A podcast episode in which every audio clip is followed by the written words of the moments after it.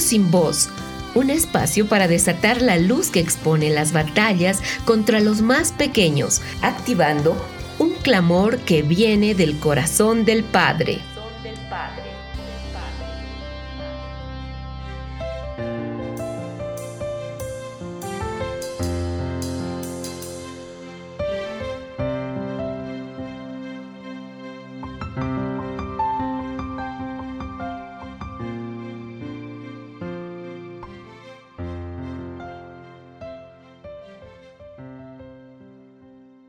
Una afectuosa bienvenida a toda la audiencia de Niños sin Voz. Cada semana el Señor nos convoca para que juntos intercedamos por los niños de las naciones, exponiendo a la luz la injusticia contra ellos y activando los juicios de Dios que se manifiestan para liberación, sanidad y restauración. Desde Colombia los saludamos Lorena Beltrán y quien les habla Ángela Narváez. Lorenita, bienvenida. Hola Angelita, feliz de estar una vez más en este espacio de intercesión por los niños. En nuestro programa anterior hablamos sobre los niños venezolanos que están en muchas naciones y compartimos la injusticia que viven en Venezuela a manos del régimen, pero también soltamos las promesas de Dios sobre estas generaciones que Él está tratando para levantar los reformadores y edificadores de la nación. La verdad, Lorena, que ha sido un programa tan especial, lo disfrutamos tanto. Primero, por la palabra que Dios liberó sobre los niños venezolanos, que fue tan poderosa, pero también por los pastores Ferreira, fue lindo compartir con ellos. Y lo mejor, lo más especial, fue los niños de las diferentes naciones que con tanto amor y generosidad levantaron poderosamente su voz por los niños que no tienen voz. Y bueno, para conocer en detalle lo que se compartió y unirse en el clamor e intercesión por los preciosos niños venezolanos, los invitamos a que nos escriban a nuestro correo electrónico y les estaremos enviando el boletín de oración que cada semana enfoca a los niños de quienes hablamos en el programa. Niños sin voz. Para unirte al clamor por los niños, escribe al email levantando mi voz arroba gmail.com.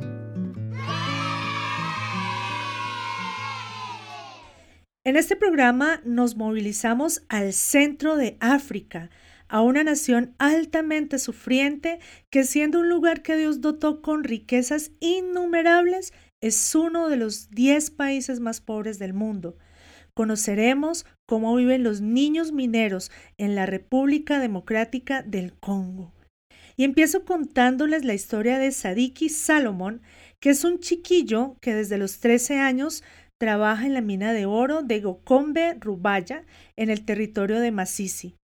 Él viste usualmente una camiseta de tirantes con dibujos de billete de dólar y nunca se quita unas botas de caucho negras. No es porque le guste mucho, sino porque no tiene nada más. Sadiki es una pieza codiciada por los mineros, porque por su estatura y por su tamaño, su peso, él puede colarse fácilmente por los túneles estrechos. Además, pues al ser un niño no tiene miedo o tampoco tiene el juicio para meterse por esos agujeros mortales. Y además, pues digamos que a los niños solamente se les paga la mitad del salario. Y es que estas minas, muchas de ellas están por debajo de la tierra, hechas con eh, en unos huecos improvisados muy peligrosos a los cuales fácilmente los niños acceden. Sadiki también sirve de alivio para la conciencia de Occidente, porque primero Estados Unidos y después la Unión Europea establecieron regulaciones para exigir a las empresas tecnológicas o de joyería que tracen el origen de los minerales que utilizan, pues desde el Congo salen hacia Asia y de allí se pierde la pista de su procedencia. Se supone que ellos se aseguran que los minerales son extraídos de minas sin presencias de grupos armados o de trabajo infantil y realmente esto es casi imposible. Sadiki, muchos niños como él y su silencio permiten crear la ilusión de que esto así ocurre. Pero realmente esta mina de Gocombe donde trabaja Sadiki es una mina verde, limpia de violencia y sin niños mineros durante el día. Pero cuando nadie mira en las noches, explica Sadiki que son más o menos unos 20 niños en cada agujero. Excavan, ponen las piedras en sacos y dos hombres los suben con cuerdas. Si ellos van muy lentos y trabajan muy despacio, les pegan con látigos para hacerlos apresurarse. Cuando se produce un derrumbe y quedan niños atrapados, los dueños de la mina amenazan a los supervivientes para que no digan nada y abandonan a los niños allá abajo, porque si piden ayuda o organizan un rescate, pues se va a descubrir toda esta trampa.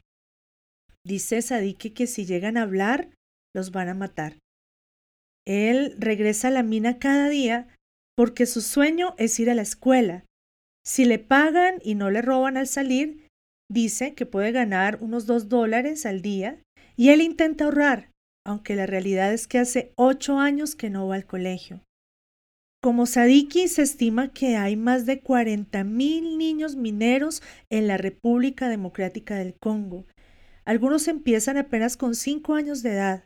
Trabajan sin descansos en jornadas que se extienden desde las seis de la madrugada hasta las seis de la tarde. Les corresponde cavar en la tierra con palas rudimentarias, cargar pesados sacos de piedra sobre sus espaldas. Muchos de estos niños mueren por accidentes o castigos físicos en las minas, otros fallecen a consecuencia de las secuelas que les deja este trabajo y las radiaciones tóxicas que emiten estos minerales. Consciente de ello, este niño, Sadiki, él simplemente responde que ya todos estos niños son cadáveres.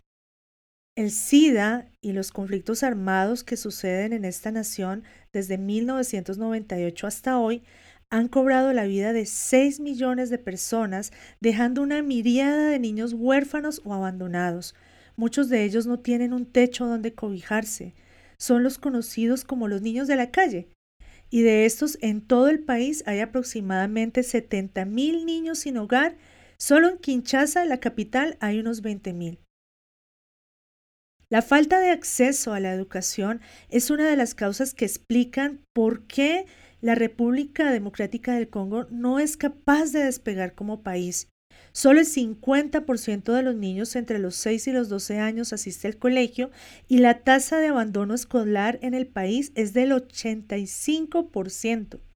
Los niños que no pueden ir al colegio por tener que trabajar no son solo los huérfanos y los abandonados, sino que en un país en el que más del 70% de la población vive bajo el umbral de pobreza, una gran parte de los niños se ven obligados a contribuir con su trabajo a la economía familiar. Aunque debemos decir que, que muchos padres se esfuerzan para que esto no suceda, pero por ejemplo, los millones de desplazados que hay no tienen otra opción sino permitir que sus niños trabajen. Más o menos unos 40.000 niños trabajan como esclavos en las minas de coltán, cobalto y cobre en esta nación. De allí salen los minerales que se usan para fabricar los celulares, las tabletas y los portátiles que usamos en el resto del mundo, Lorena. Sí, qué tremendo esto, Angelita. Pero también eh, tenemos mucha información más de la República Democrática del Congo. Este precioso país tiene una población de 84 millones de habitantes.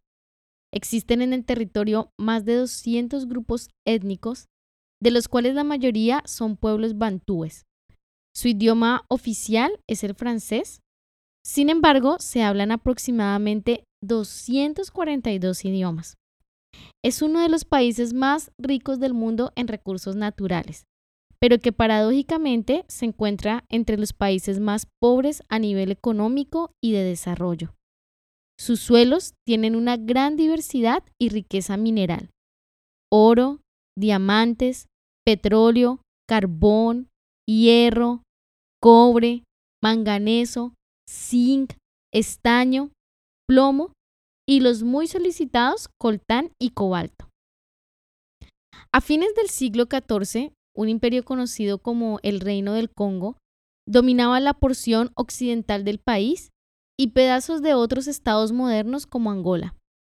Era sofisticado, tenía su propia aristocracia y una impresionante administración pública. Cuando los mercaderes portugueses llegaron en la década de 1480, se dieron cuenta que era una tierra rica, de inmensa riqueza natural, rica en recursos, particularmente en carne humana. Para los portugueses, el Congo era una fuente inagotable de esclavos fuertes y resistente a enfermedades.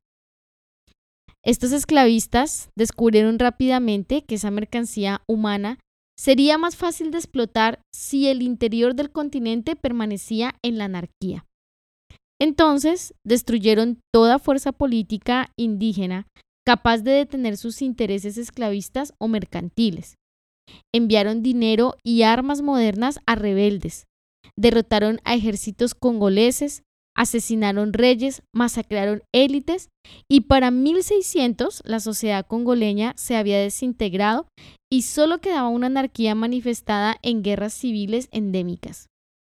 Así que los esclavos huían hacia la costa y se estima que desde allí al menos unos 4 millones de personas fueron embarcados a la fuerza hacia América y Europa.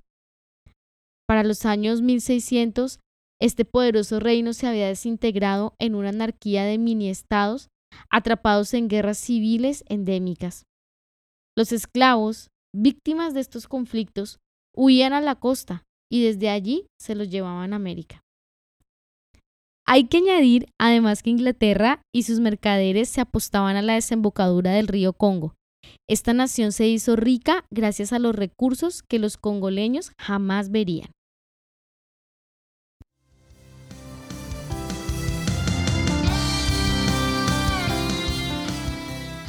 Activando tu voz. Activando tu voz. Mi voz. Nuestra voz. Por los niños que no tienen voz. Que no tienen voz.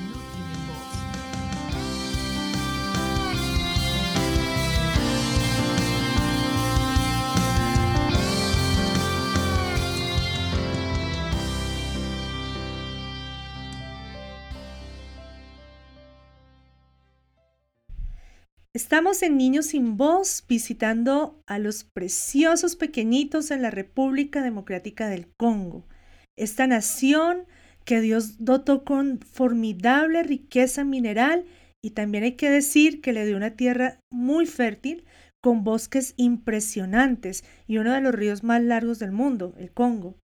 Lorena nos contaba cómo la historia de esta nación fue violentada por otras naciones como Portugal, que comerció a su gente, y por Inglaterra, que se enriqueció con sus recursos. Este primer encuentro con los europeos marcó el resto de la historia del Congo.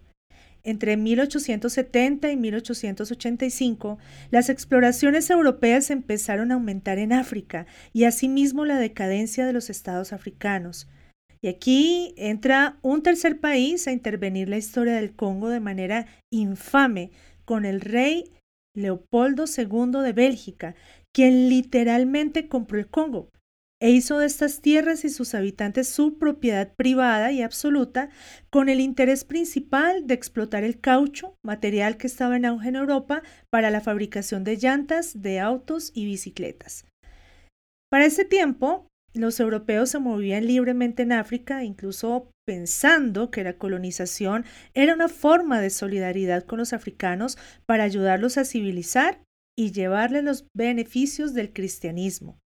Leopoldo II, ante la comunidad internacional, se mostraba como un filántropo antiesclavista que deseaba el bienestar de los habitantes del Congo, pero su verdadera intención era apoderarse de los abundantes recursos naturales del país, como los diamantes, el marfil y el caucho, ya que en esa época estaba empezando esa fiebre del caucho en Europa, así que decidió esclavizar a la población total y exigirles metas de producción muy difíciles de cumplir. Para mantener el control de la población, se instauraron medidas para asegurar el cumplimiento de las metas de trabajo, tomaban a las mujeres y a las niñas como rehenes y ordenaban a los hombres adentrarse en la selva para recolectar una determinada cuota de caucho. Entonces, mientras los hombres estaban en la selva, muchas mujeres eran abusadas sexualmente, otras morían de hambre. En caso que los hombres y los niños, los varoncitos, no lograran cumplir con la cuota impuesta, como castigo les cortaban la mano derecha y esto llegó a ser una práctica de terror en toda la nación, al punto que leíamos que les pagaban por la cantidad de manos o de pies derechos que llevaran ellos como testimonio de que estaban ejerciendo una autoridad sobre los esclavos. Esto es atroz y realmente también recibían castigos físicos muy crueles y por supuesto habían asesinatos en masa. De esta forma, comenzó uno de los mayores genocidios de la historia y que es poco conocido realmente, ¿no? Murieron aproximadamente 10 millones de nativos en los 23 años que esta nación fue propiedad de Leopoldo de Bélgica. Resalta la hipocresía descarada de este hombre, que aunque esclavizó y masacró a millones de nativos, llegó a ser presidente honorario de la Sociedad para la Protección de los Aborígenes y fue anfitrión de eventos en la Conferencia Antiesclavista de Bruselas en 1889. Con el tiempo se empezaron a denunciar todos estos abusos y prácticas atroces y empezó a haber una presión internacional haciendo que en 1908 Leopoldo renunciara a la administración del Estado Libre del Congo y este pasó a manos de Bélgica, convirtiéndose entonces en el Congo belga. Bajo el gobierno belga en el Congo, la minería floreció y los trabajadores sufrían en condiciones deplorables produciendo los materiales que alimentaron la producción industrial en Europa y Estados Unidos. En la Primera Guerra Mundial, los hombres dieron la vida, pero los minerales del Congo fueron los que los mataron. Las cubiertas de bronce de los proyectiles aliados disparados eran 75% de cobre congolés. En la Segunda Guerra Mundial, el uranio de las bombas atómicas de Hiroshima y Nagasaki provenían de una mina en el sureste de Congo.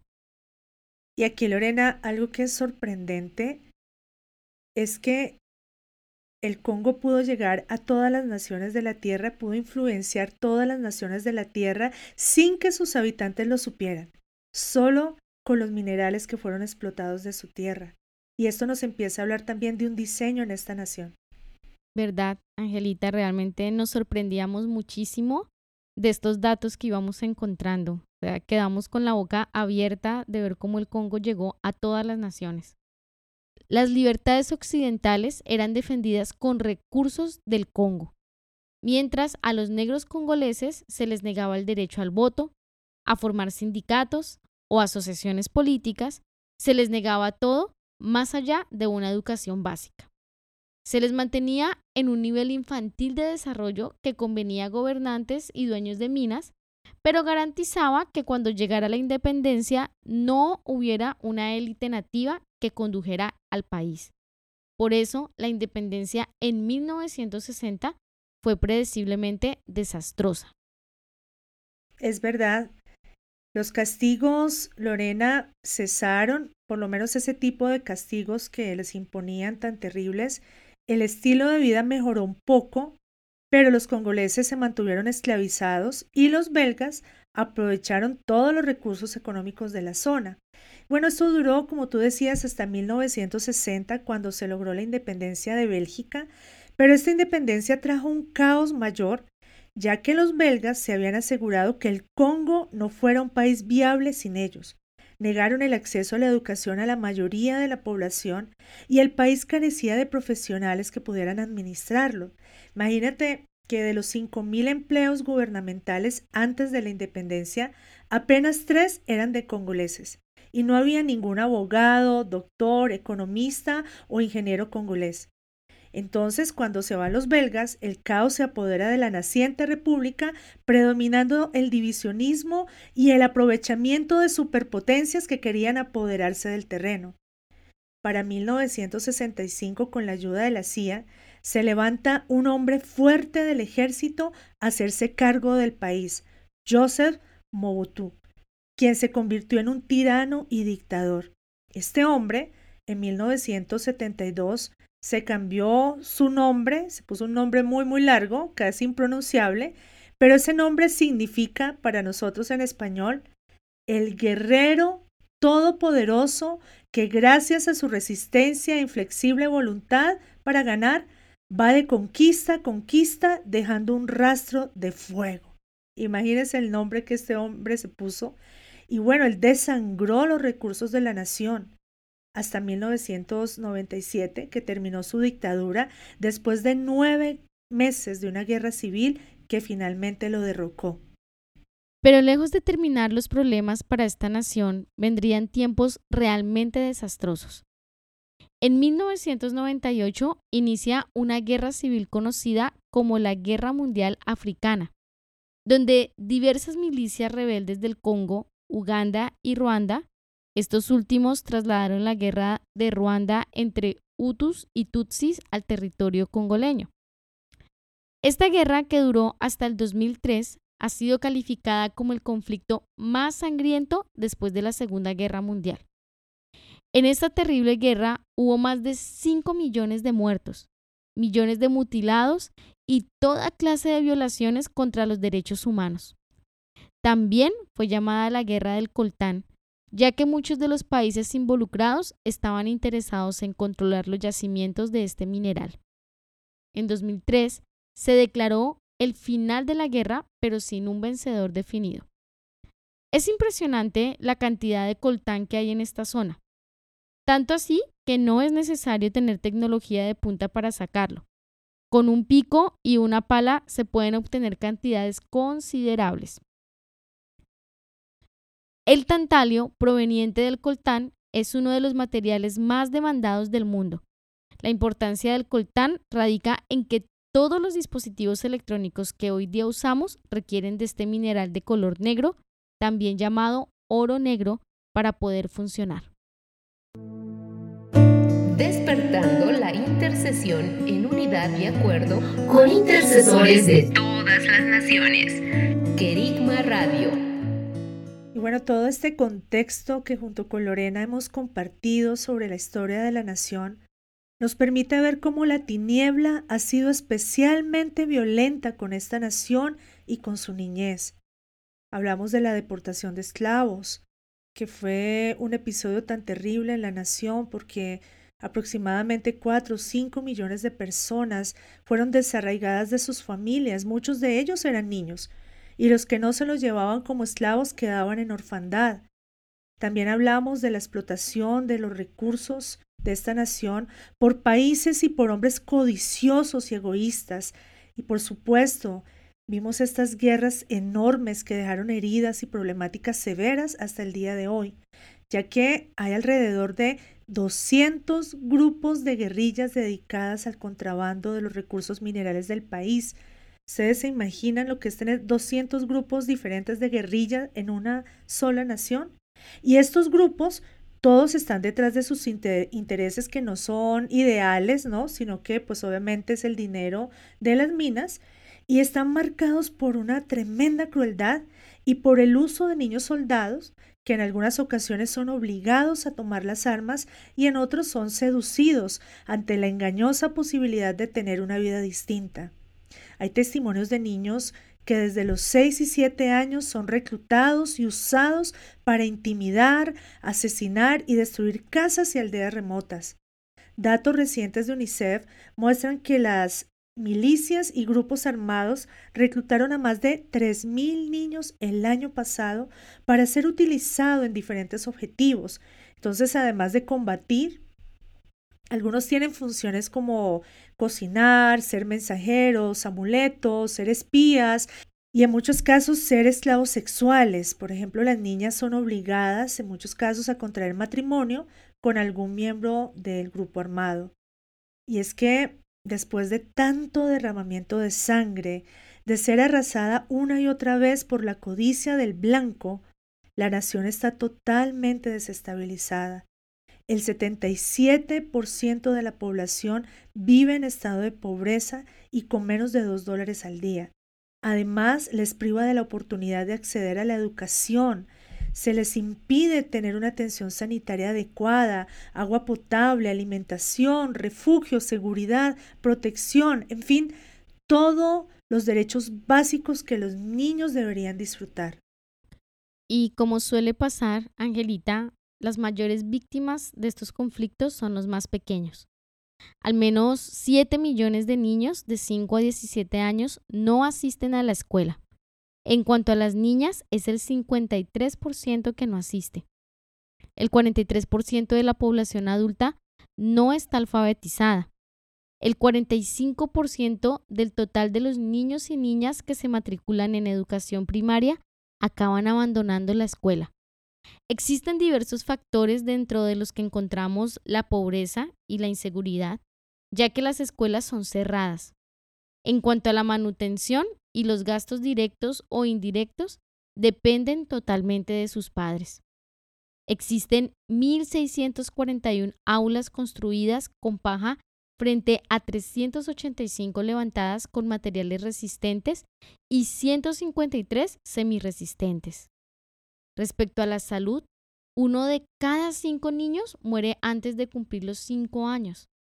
La tasa de mortalidad infantil en la República Democrática del Congo es del 19% y la esperanza de vida de 48 años es una de las más bajas del mundo.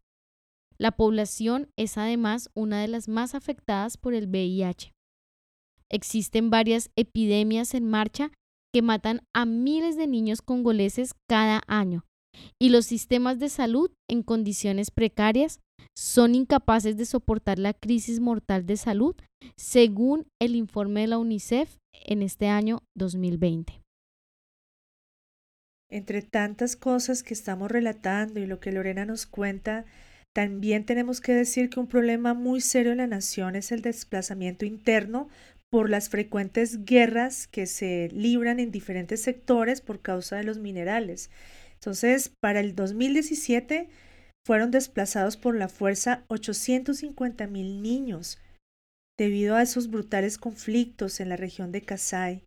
Y bueno, les ha tocado empezar a sobrevivir en chozas improvisadas, sufriendo por no poder suplir las necesidades básicas de alimento y todas las demás cosas que ellos necesitan.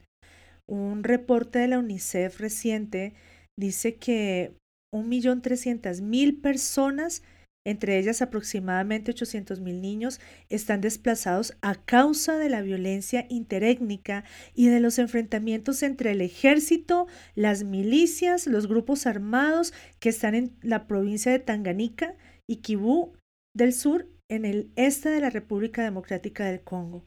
La UNICEF considera que los niños de esta nación están padeciendo una de las peores crisis de desplazamiento del mundo. El conflicto armado ha propiciado una fuerte crisis alimentaria y desnutrición crónica, ya que debido al desplazamiento interno, pues las personas huyen de la violencia y dejan atrás sus parcelas, ¿cierto? Las abandonan, yendo a buscar suerte en alguna ciudad capital, pero no dimensionan, no alcanzan a ver que en las ciudades no van a poder tener lo que necesitan y que van a tener que vivir en condiciones de extrema pobreza.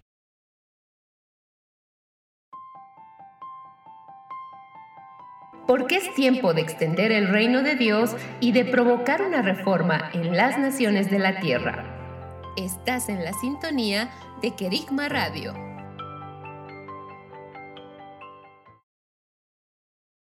Estamos de regreso en Niños sin Voz, sacando a la luz las injusticias que viven los niños en la República Democrática del Congo pero también queremos tomar un momento para compartir lo que está haciendo el Padre en esta nación. Y nos acompaña hoy Alejandra Prieto. Ella es parte del equipo de intercesión e investigación de niños sin voz y precisamente fue una de las personas que trabajó arduamente en toda la información sobre los niños del Congo. Bienvenida Alejandra, tú eres hoy una voz de esperanza. Gracias, Angelita y un saludo muy especial a toda la audiencia. Realmente para mí es una alegría poder compartir lo que Dios está haciendo en el Congo, porque aunque las densas tinieblas han cubierto durante centenares de años esta nación, no se ha extinguido la llama del Evangelio, y permanece un remanente fiel y valiente que se esfuerza por alcanzar a los niños con el Evangelio y con ayuda para sus necesidades. Encontramos muchas iglesias cristianas en la mayoría de zonas del país, pero desafortunadamente es notoria la mezcla con la cultura y con las creencias ancestrales en muchas de ellas. Pero el Señor ha sacado a luz el poderoso propósito de esta nación en todo el continente africano, y en las naciones de la tierra. Así que queremos honrar a Dios, reconociendo que cada niño, niña y familia que por el Espíritu Santo es alcanzado para salvación es muy valioso. Y quiero compartirles la historia de Ana en Bilisa, una niña que nació en el pueblo de Mushero y creció en el pueblo de Kingongo, en la costa del lago Tanganica. Sus padres eran cristianos y su padre murió a causa de un accidente. Tres años después, su mamá fue secuestrada de su casa y trasladada a un lugar desconocido, y nunca más hubo noticias de su vida. Ana cuenta que su mamá era una mujer de oración. La mayor parte del tiempo le estaba enseñando a interceder por otras personas. Su mamá la amaba y ella la amaba mucho. El día que se llevaron a su mamá, Ana huyó y luego regresó a casa sabiendo que iban a matar a su mamá. Después de eso, un vecino vino a abrazarla y la consoló diciéndole que su mamá volvería después de un tiempo. A partir de ese momento la llevó a su casa. Ana se quedó mucho tiempo esperando que su mamá regresara, pero no la vio nunca más. Tiempo después se sintió infeliz en la casa de ese vecino y decidió empezar a vivir la vida de la calle. En la calle su vida se tornó muy difícil porque no había comida, ropa, zapatos, medicamentos ni educación. Estaba con otros niños bebiendo agua de muy mala calidad, durmiendo afuera sin algo con que cubrirse. Llegó un día cuando conoció al hermano Osea, él era un servidor de un orfanato, que estaba compartiendo la palabra de Dios con la gente de la calle. Cuando Ana escuchó lo que hablaba Osea, reconoció que eran las mismas palabras que su mamá le decía. Después de su predicación tuvo tiempo de hablar con él sobre su vida en la calle. El hermano Sea la llevó al hogar de niños y es allí donde vive hasta ahora. En el orfanato está aprendiendo a cantar y ayuda con los trabajos de cocina todos los sábados.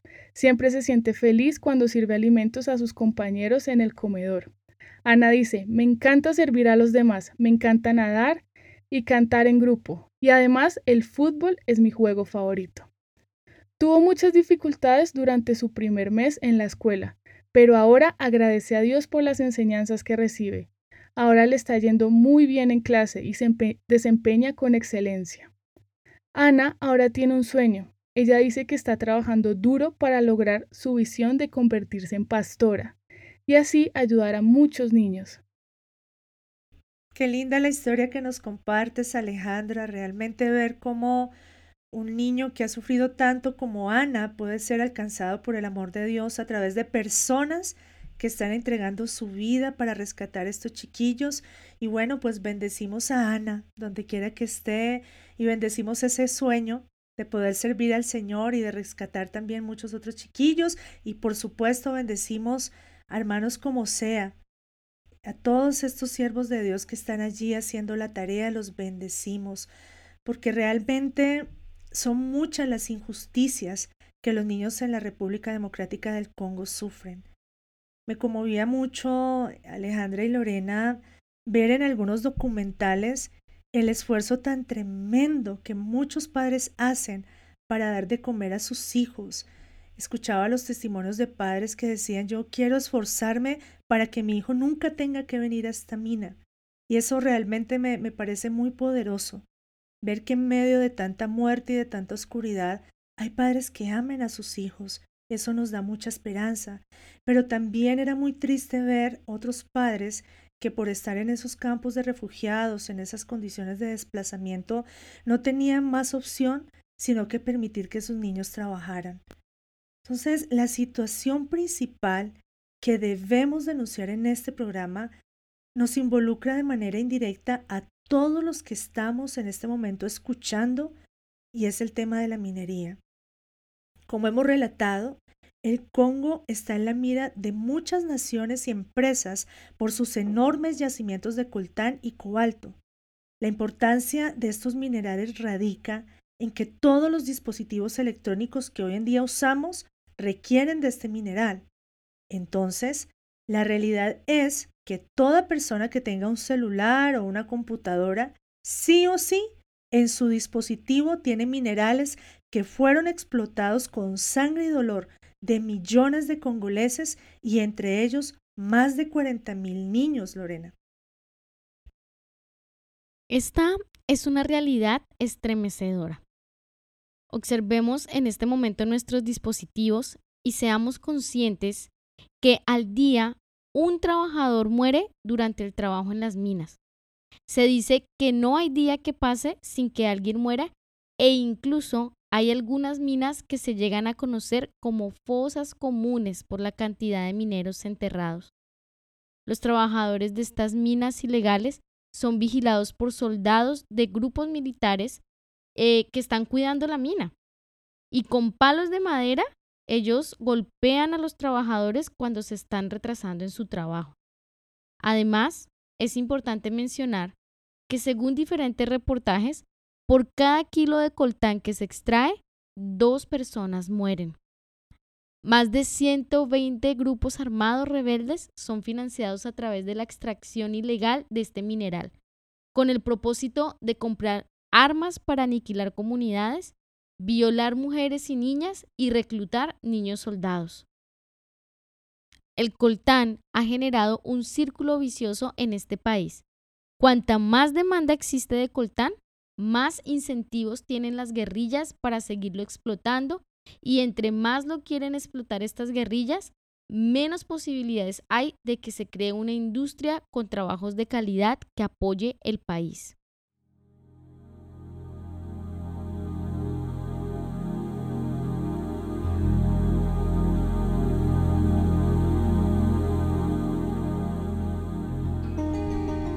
Es por eso que nosotros nos hemos presentado una vez más delante del trono de Dios, levantando nuestra voz por los niños del Congo.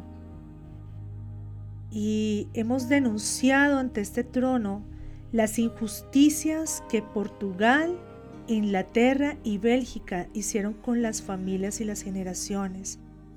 Ellos secuestraron, esclavizaron, mutilaron, explotaron y destruyeron millones de hogares saquearon por completo las riquezas de la nación y también con una frialdad de corazón tan, tan tremenda, cerraron las puertas a toda posibilidad que esta nación pudiera ser viable.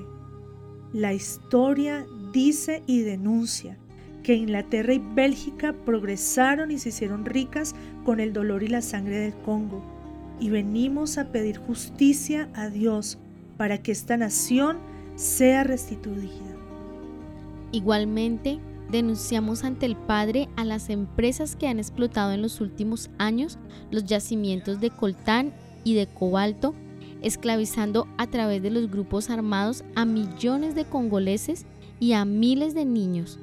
Denunciamos la indiferencia, el egoísmo, el abuso y la injusticia de las multinacionales que operan desde China, Estados Unidos y Suiza como la Glencore, Tesla con sus autos automáticos, Apple y Samsung con dispositivos electrónicos, la Volkswagen, entre otros. Los exponemos ante el trono de justicia y venimos a decir que deben restituir al pueblo del Congo, a ellos y a todos los que se benefician de la guerra y el horror. Venimos a decir que les son puestos límites en el nombre de Jesús y sentenciamos que todas estas multinacionales deben hacer justicia al pobre, al huérfano, a la viuda, que deben hacer justicia a los niños y a las familias, creando escuelas y universidades para que todos los niños y jóvenes puedan educarse y ni uno solo tenga que regresar a las minas. Deben hacer justicia creando hospitales de primera calidad, haciendo caminos en toda la nación, construyendo casas y haciendo total restitución de todo lo que han despojado a esta nación.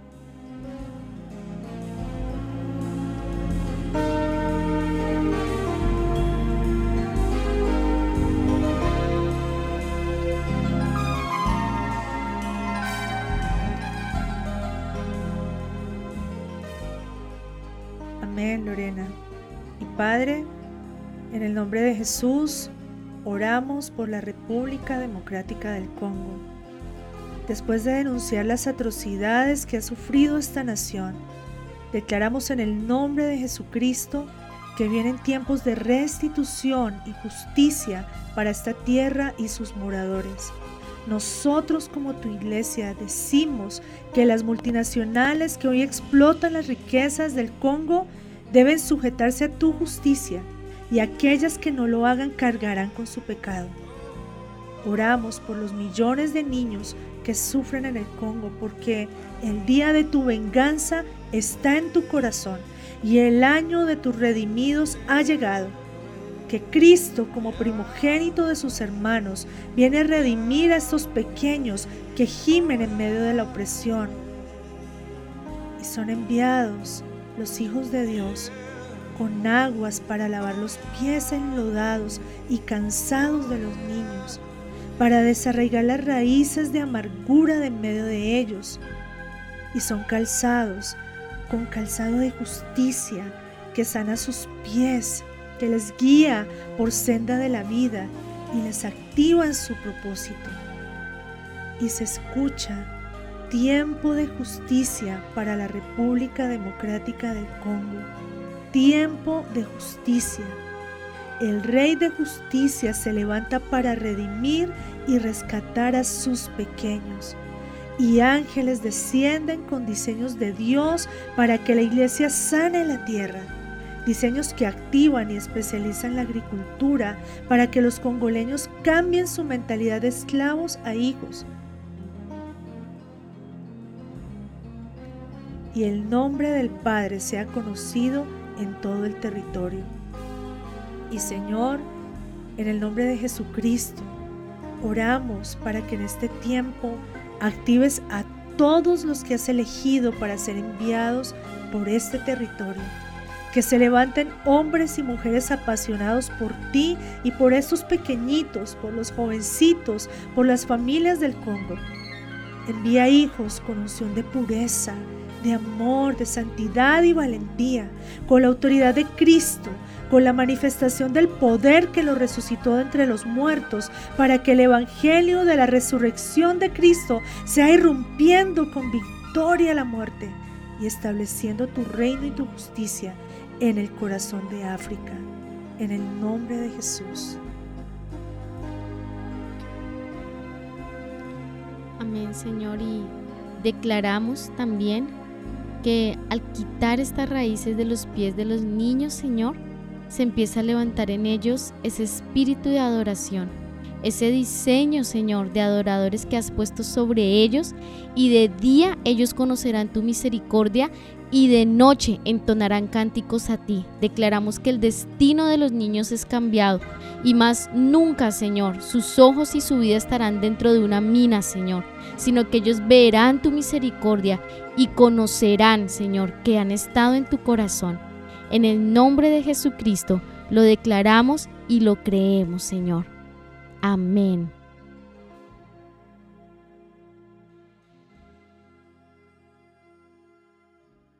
Amén. Y sabes, Lorena, yo he sido testiga del poder de Dios sanando la tierra y generaciones que estaban esclavizadas en la minería.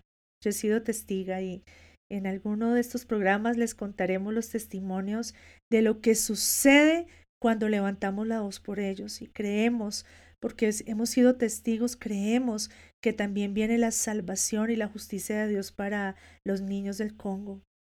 Y bueno, Lorenita, yo debo decir que me gustan mucho los dispositivos electrónicos. Y cuando me enteré que tengo en mi casa y en mi mano una parte del Congo, yo me impacté muchísimo. Esta nación ha contribuido al desarrollo y la tecnología de todas las naciones de la Tierra, aunque la mayoría de mineros del Congo desconocen que se usa el coltán y el cobalto. Lo vimos en la Primera Guerra Mundial, en la Segunda Guerra Mundial y ahora vemos el alcance que las riquezas que Dios le dio a esta nación tienen en el mundo. Y mientras meditaba en esto, el Espíritu me permitía ver la gran oportunidad que todos nosotros tenemos se dice que la mayoría de las personas mira constantemente las pantallas de sus celulares. Por eso queremos invitarlos a que puedan poner un memorial en sus celulares, en sus computadoras, que les puedan recordar, orar por los niños y la nación del Congo, que juntos oremos para que haya justicia de Dios para ellos y para que todas estas empresas, la empresa que hizo tu teléfono celular o tu computadora, restituya lo que ha tomado en injusticia. Así que para esta semana tenemos un boletín con puntos especiales de oración por los niños del Congo, pero también vamos a enviar un precioso fondo de pantalla para que todos los intercesores que nos escriban puedan ser motivados constantemente a orar por estos niños. Así que los animamos a que nos escriban a nuestro correo. Niños sin voz. Para unirte al clamor por los niños, escribe al levantando mi voz gmail.com.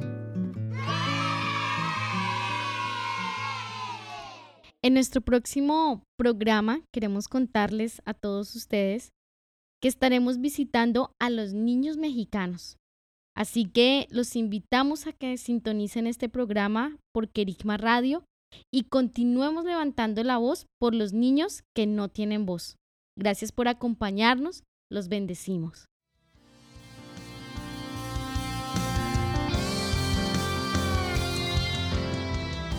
Este fue tu programa Niños sin voz. Los esperamos el próximo jueves para unirnos al clamor por los niños de las naciones. Por los niños de las naciones.